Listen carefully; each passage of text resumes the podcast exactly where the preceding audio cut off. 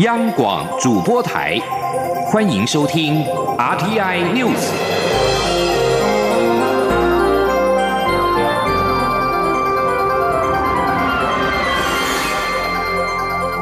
听众朋友您好，欢迎收听这节央广主播台提供给您的 RTI News，我是张顺祥。德国民众提案的与台建交请愿案，将在台北时间今天晚间的八点，在德国国会召开公听会。台湾驻的代表谢志伟在脸书表示，请愿案登记旁听的民众已经爆满，而且有多位的国会议员准备出席，而谢志伟本人则将会全程低调的旁听，同时会有另一位具有发言权，也就是履德多年的台湾女性担任请愿人的陪同者，陪同请愿人一同出席。谢志伟透露，经过确认，德国的外交部也会派官员出席说明，以及答复国会议员的发问。谢志伟表示，观察这一次与台建交请愿案之所以受到关注，在于台湾长时间累积了民主化的艰辛跟成就，已经渐为德国社会所认知。这场公听会，德国国会的官网首页目前已经载明议程，预计进行一个小时的辩论。公听会也引起德国主流媒体的重视。德国媒体的报道重点是，公听会将迫使德国政府捍卫他的一中政策。继续把新闻焦点关注到香港。香港的民政八号晚间九点过后宣布，国际人权日游行正式结束。港府随后表示，这场游行过程大致和平有序，但仍有暴力以及违法行为出现，特别是有人针对终审法院以及高等法院破坏以及纵火。港府对此给予最强烈的谴责。此外，游行期间有人堵路以及破坏店铺跟银行，对和平游行的市民构成危险。香港示威者跟当局的街头冲突日趋暴力，一股不信任香港司法的气氛已经变得日益浓厚，促使部分示威者离开香港。根据《纽约时报》，自反送中抗议开始以来，已经有多达两百名的年轻抗议者逃来台湾。逃亡人士忧心，他们在香港法院得不到公平的对待。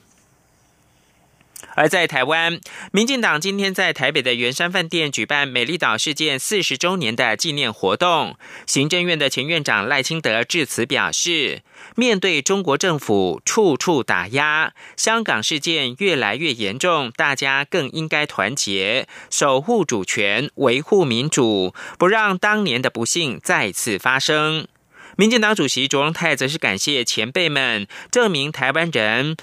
不但是朵压不扁的玫瑰，也是不会屈服于专制体制的新兴民族。记者欧阳梦平的报道。今年是美丽岛事件四十周年，民进党在台北圆山饭店举行纪念活动。行政院前院长赖清德在致辞时表示，台湾发生二二八事件后，历经几十年白色恐怖，许多人牺牲生命。一九七九年十二月十号，许多英雄好汉聚集在高雄，诉求民主、自由、人权，要求政府解除戒严和党禁。但遭国民党政府逮捕，当时有八人接受军事审判，幸好有十五名勇敢的少年律师站出来，发挥智慧和勇气，坚守台湾人的尊严。这起事件充分体现美丽岛精神，并进一步影响台湾社会更多人，甚至下一代。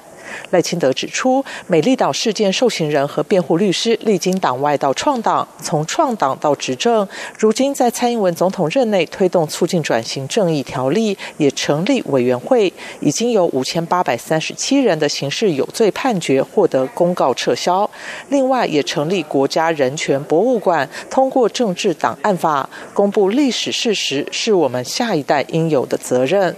赖清德表示，在四十年后的今天，作为民主运动的后辈，应该有两个认知：第一是感谢当时所有勇敢打拼的人以及台湾人民的支持；第二，则是避免当时的不幸再次发生。他说：“好不容易，咱大家共同打拼民主，咱应该爱更加珍惜，特别是中国步步进逼、处处打压。”啊，香港事件愈演变愈严重的时阵，咱更加应该爱团结做伙，守护咱的主权，维护咱的民主。无要互美丽岛事件啊，迄款的不幸，二二八事件，迄款的不幸，白色恐怖，迄个时，迄个时段不幸的任何一个代志，伫未来台湾再次发生。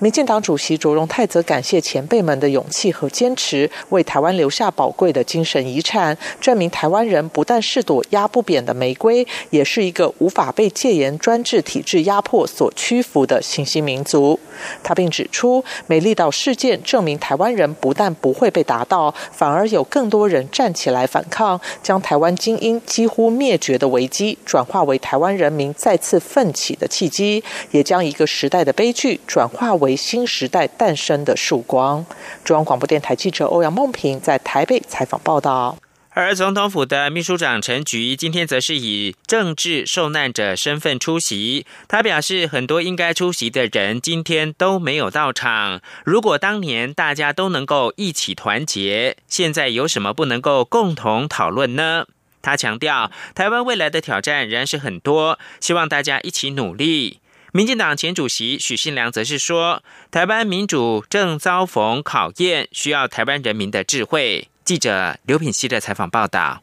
民进党九号上午在圆山饭店举行美丽岛四十周年纪念活动，总统府秘书长陈菊以美丽岛受难者身份出席致辞。他表示，今天有很多应该出席的朋友没有出席，让他觉得很可惜。大家在当年国民党政府戒严的时代都一起走过了，现在有什么问题不能共同讨论？他向民进党主席卓荣泰喊话，希望明年纪念美丽岛四十一周年时有更充足的准备时。间让更多人一起思考四十年前是如何团结为台湾打拼。陈菊也感谢当年所有为美丽岛事件辩护的律师，以及台湾基督长老教会高俊明与教友黄昭辉等人，当时无惧伸出援手，令人感动也难以忘怀。他感谢大家记得美丽岛事件，并强调美丽岛事件只是个开始，台湾未来的挑战很多，大家要一起加油。他说。非常感谢台湾基督长老教会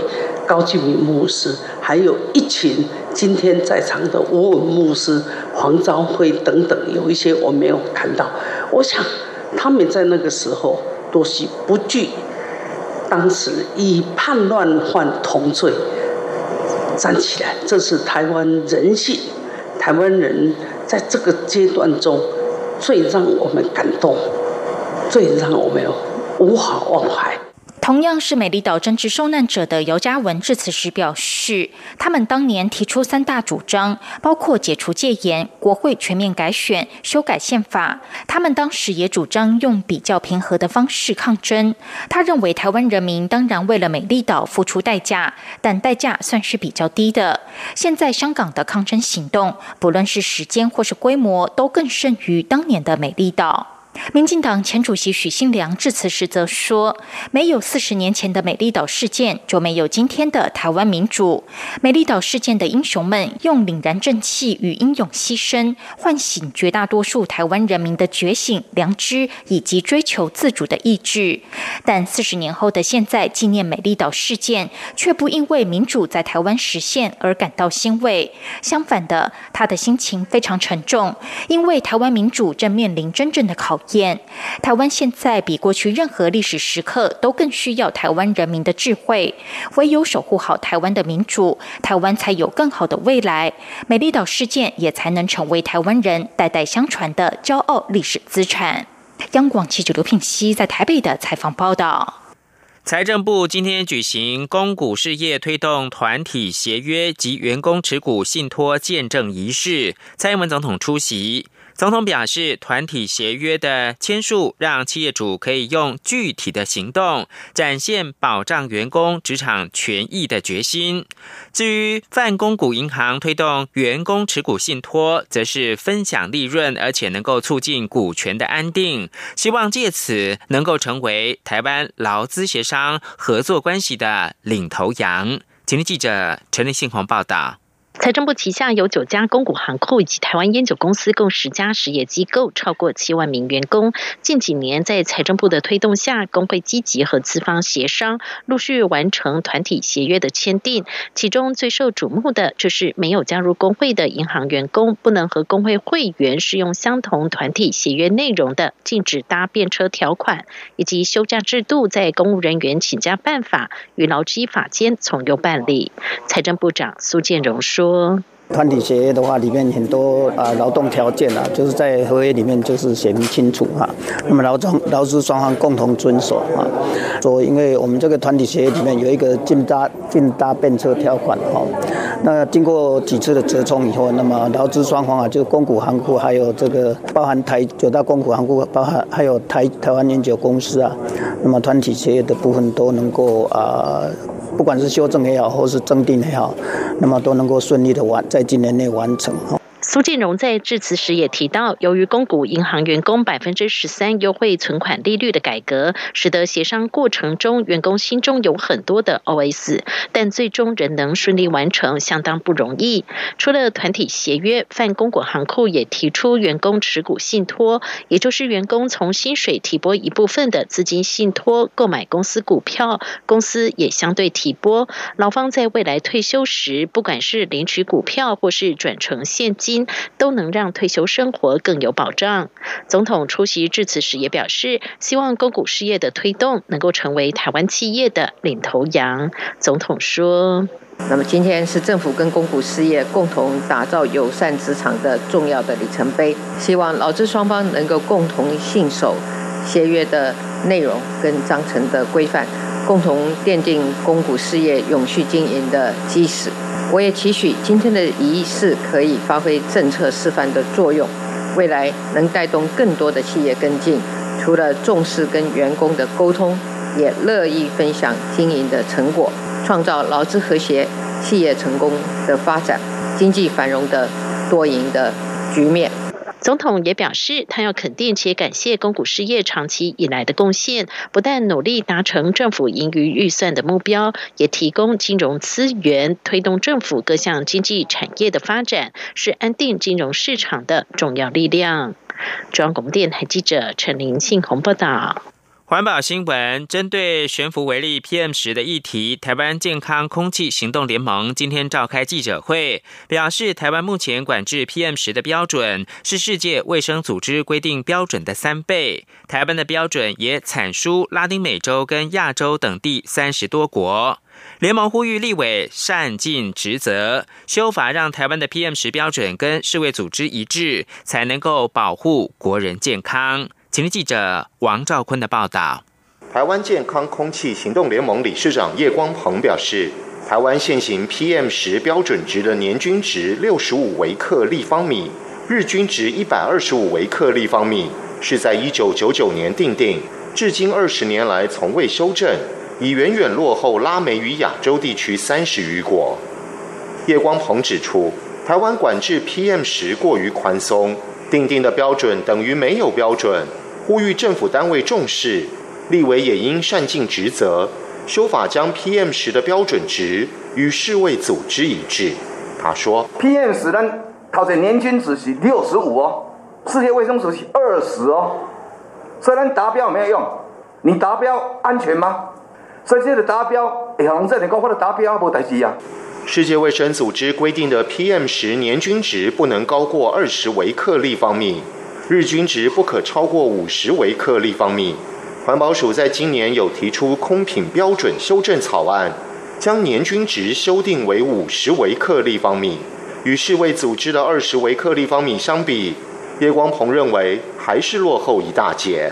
中央广播电台记者王兆坤台北采访报道。政治新闻：中央选举委员会今天上午举行第十五任总统、副总统参选人的号次抽签。亲民党的宋楚瑜跟余香的余香配抽中了一号；国民党韩国瑜跟张善政的国政配抽中了二号；民进党蔡英文以及赖清德的英德配抽中了三号。中选会今天上午十点进行号次抽签，国民党的总统、副总统参选人韩国瑜跟张善政，以及民进党的副总统参选人赖清德都亲自出席，亲民党则是由秘书长李红军代表抽签。以上新闻由张顺祥编辑播报，谢谢收听。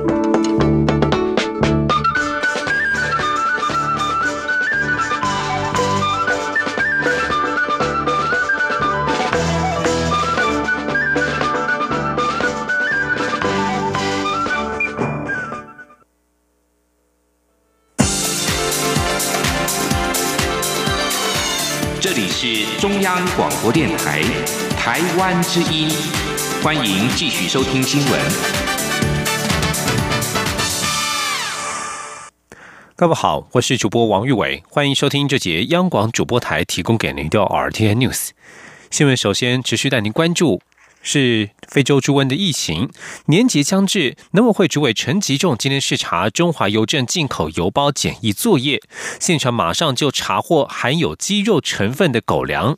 陈吉仲指出，今年九月邮包违规案件高达一百四十九件，是过去一年月平均量的八倍，推测是与中秋节送礼有关，而这也显示疫病入侵的风险仍高，民众切勿掉以轻心。今天记者杨文军的采访报道。非洲猪瘟，中央灾害应变中心指挥官、农委会主委陈吉仲九号于中华邮政台北邮件处理中心视察进口邮包检疫作业，现场可以看到检疫犬来回穿梭，只要一有可疑，就会将包裹下架。在海关 X 光检查这一站，海关人员只要看到颜色是橘色且有树枝状的感觉，就会拆开包裹检查。现场也马上查获含鸡肉成分的犬。猫食物将交由防检局处理。海关人员说：“那像一般的肉制品的话，会呈现会比较像是这种橘橘色的部分。那像这个东西的话呢，就比较像是呃我们常可能会可疑的一些检疫物。那像这种颜色的话，一粒一粒，还有像这种树枝状的东西，我们都会予以拦下的做查验这样子。”陈其仲指出，根据统计，九月邮包违规案件高达一百四十九件，是过去一年月平均量的八倍，推测是和中秋节送礼有关，这也显示疫病入侵风险仍高，民众切勿掉以轻心。陈吉仲说：“邮包被查获含有弱制品的比例是平常的八倍。那因为春节期间即将到来，那我们担心有些消费者不知道，或者是国外的旅客也不知道，就直接寄邮包来。那我们在这里呼吁，你叫邮包寄来，违反相关的规定，就只有退运，要不然就销毁。”陈吉仲也提到，为完善电商管理法规，立法院已于十二月三号三读通过《动物传染病防治条例》部分条文修正草案，要求电商应该配合采取防疫措施，避免防疫漏洞。预计最快本周五总统公告后三日生效。中央广播电台记者杨文君台北采访报道。行政院最低工资法草案有机会在今年底送入立法院，但因为会期所剩不多，恐怕。很难来得及在本会期三读通过。全国商业总会、全国中小企业总会今天都表示，希望要有合理的指标、清楚且客观的公示，以避免每年审议基本工资都沦为喊价。不过，商总理事长赖正义对于法案并不看好，认为未来协商仍然会以政治谈判喊价为主轴。今天，央网记者谢嘉欣的采访报道。蔡总统二零一六年竞选政见之一是推动最低工资法立法。行政院八号表示，已完成修法讨论，就待排入行政院院会审查后，由苏奎核定，且不排除可在年底前送入立法院。不过，因本会期所剩不多，恐来不及三读通过。就目前草案方向，是要将基本工资审议法制化，将因参赛指标纳入消费者物价指数 CPI，希望让基本工资审议回归专业与客观。对此，全国商业总会理事长赖正义、全国中小企业总会理事长李玉佳九号受访时都表示，基本工资审议每年都沦为喊价，如要订定最低工资法，必须要有合理清楚的标准与公式。赖正义还提到，除了 CPI 之外，也可以加入其他数据予以佐证，让公式更客观。他说，比如说物价指数啦、GDP 啦、生产毛额啦。人汇率的国民所得啦，通通都给他计算做一个公式，做出一个指标出来，清楚的呢，让劳工或是资方非常清楚的呢，不要每一年时间到了是用喊的啊，大家呢可以一个指标一个公式来计算。不过赖正义话锋一转，提到此法推动是基于蔡总统的意志，他并不赞成，也认为没有意义，且他不看好此法未来通过上路后，就可以让每年基本工资审议有一个标准依循，可能还是会以政治谈判喊价为主轴。中央广播电台记者谢嘉欣采访报道。文教消息。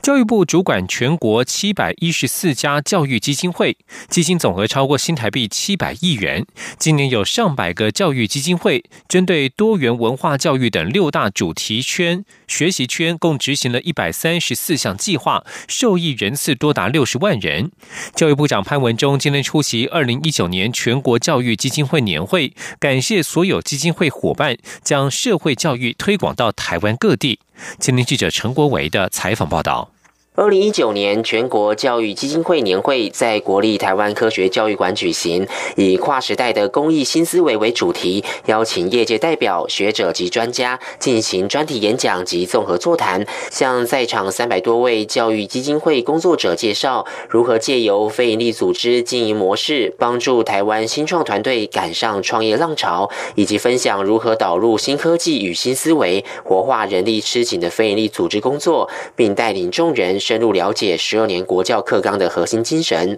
教育部长潘文忠在开幕致辞时指出，今年教育基金会六大主题学习圈共推动一百三十四项计划，投入新台币八千五百万元，让更多民众感受到终身学习的魅力。我们全国总共有七百一十四家的基金会啊，在跟教育部立案，我们的基金总数啊，其实超过七百亿。这真的是非常庞大的公益的社会资源。今年年会主席纪家教育基金会副执行长周丽华表示，全国目前有一百零一家基金会及团体，分别加入多元文化教育、阅读教育、本土语言、科普教育、媒体素养以及艺术教育等主题学习圈，共同举办各式系列活动。我们会希望说，可能二零二零可以更多的伙伴再来参加，尤其是同职的，对，就可以大家可以比较容易找到，譬如说科普圈是不是可以，然后然后甚至就是说可以在做。做一些跨界的合作。教育部从二零零三年起辅导教育基金会采多元的活动形式办理年会，经过十多年后，全国教育基金会年会已经成为基金会专业成长的重要平台。潘文忠也在现场颁发感谢状，感谢年会筹备委员会的辛劳。中央广播电台记者陈国伟台北采访报道。医药消息。卫生福利部国民健康署补助地方政府成立共三十四家的社区营养推广中心，让营养师走入社区，因地制宜的为地方长辈提供营养照护服务。而为了展示相关成果，国健署在今天在台大医院国际会议中心举办成果观摩会，希望能够展现各种创意与服务的做法，让国人更加重视长辈的营养卫教。前天记者郑祥云、肖兆平的采访报道。右手左手挥一挥，志工在台上大跳我的餐盘健康操，提醒大家营养生活要健康吃。卫生福利部国民健康署九号举办时尚社区营养五告赞社区营养推广中心成果观摩会及颁奖典礼，希望展示各县市卫生局的健康饮食创意卫教，帮助在地长辈从吃来延缓老化。基隆市卫生局就推出 AI 营养机器人，不。仅会说话，还会转圈，大大提高长辈对卫教资讯的兴趣。营养师陈玉婷表示，长辈除了喜欢跟 AI 机器人对话，且从互动中，他们也能了解长辈的健康情况。他说：“长者可以有个实体去互动，他可以跟他说话，可以跟他讲话，然后可以跟他拍照啊，或者是我在这个互动的媒体机器人上面有设置了一些营养教育的游戏，他可以透过点按的方式，然后跟这个透过这个机器人学习到一些营养的知识。那我们也可以在社区使用这个互动机器人的时候，我也可以了解长者的记忆力。有别于新科技，台东县卫生局则考量县内有六个原住民族，卫教手册就特别针对原民的饮时加以说明，文字还贴心使用母语拼音。营养师张慧文说：“阿美、卑南等等，我们总共有六个原住民族群在台东，占台东的三分之一的人口，所以我们呃绝对不可以忘记我们的原住民的族群，所以我们特别发展了不同语言的单张。”其实这些服务都是国健署所推动的社区营养推广中心，让营养师走进社区服务长辈。国健署署长王英伟强调，台湾已经是老人社会，而有好的营养照顾才能延缓失能，因此期待有更多营养师加入社区，一起守护长辈的营养健康。中央广播电台记者郑祥云、肖兆平采访报道。要保持健康，营养是相当的重要，防范疾病也是重要的一环。全球健康和传染性疾病专家今天表示，一种由蝙蝠带源的致命性利百病毒，已经在南亚和东南亚地区引发人类爆发，而且是具有严重的传染可能。一九九九年，在马来西亚和新加坡被确认的利百病毒，已经引爆死亡率在百分之四十到百分之九十的疫情，并且扩散数千公里，来到孟加拉和印度，而且截至目前还没有药物或是疫苗可以对抗。流行病防范创新联盟主管海契特表示，发现利百病毒至今已经过了二十年。虽然疫情至今仍局限在南亚和东南亚地区，但是它具有严重的传染潜力。特别是整个热带和亚热带都可以看到携带病毒的胡服大蝙蝠，而且这里更是超过二十亿人口的家园。他表示，由于利百病毒能够人传人，在理论上也能够在人口稠密地区扩散。在刚被发现的前两年，利百病毒就已经扩散到孟加拉，当地自二零零一年起已经数度爆发疫情。而在二零一八年，在印度的克勒拉省，利百病毒也造成十七人死亡。根据今天公布的一项对选民的广泛调查显示，澳洲人对政府的信任度已经降到历史新低，而且有越来越多人对气候变迁感到忧心。二零一九年澳洲选举研究显示，面对干旱、洪水以及越来越严峻的丛林大火，澳洲选民变得越来越关心环境问题。在今年五月国会大选时，经济成长缓慢是澳洲选民最关心的议题。当时的选举，总理莫里森所领导的保守派自由党赢得胜利。但是到了现在，有大约五分之一的选民认为，气候变迁才是澳洲所面临的最大问题。这个数字是二零一六年选举时的两倍。根据调查，澳洲选民对政治人物和政府的信任度下降。这种情况在许多先进的民主国家也同样出现。就像由雪梨大学与澳洲国立大学进行的调查指出，只有百分之二十五的人仍认为政府值得信赖。在五月的大选之后，澳洲已经发生了数次大型示威活动，要求政府采取更多行动遏制气候变迁问题。在此同时，澳洲人正遭逢可怕的野火肆虐。据将焦点转到香港。香港富商李嘉诚捐助的基金会公布，协助当地中小企业度过经济困难的应急钱，一共发放了港币十点零九亿元，约合新台币四十亿元。受惠的饮食业、零售业、旅游业以及小贩共有二点八万多家。根据香港电台今天报道，李嘉诚基金会公布上述资讯，并且表示，所有申请成功者可以在本月中之前收到资助款项。李嘉诚基金会十月份公布这项资助计划时指出，全球经济放缓，香港经济面临前所未有的挑战，因此配合港府对中小企业的支援措施，希望能够起带头的作用。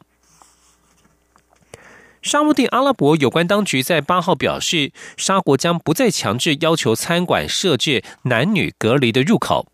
沙国在过去要求所有餐馆都要设置两个入口，分别是单身区以及家庭区。男性只能坐在单身区，女性则坐在家庭区，而且必须从不同的入口进出。沙国市政及乡村事务部如今在推特宣布，将不再强制实施这项规定。数十年来，在严格的社会规范之下，无亲属关系的男女禁止在公共场合处在一块。然而，沙国王储萨尔曼透过逮捕异议人士的部分手段，迫使宗教组织服从指令，并且放宽其他限制，像是解除女性开车禁令以及参与公开娱乐活动等等。过去一年左右，沙国男女隔离的情况逐渐缓解。现在在餐馆、咖啡厅、会议中心和音乐厅都不再强制实施这些严格规范。沙国是目前世界上性别隔离最彻底的国家之一。以上新闻由王玉伟编辑播报，这里是中央广播电台台湾之音。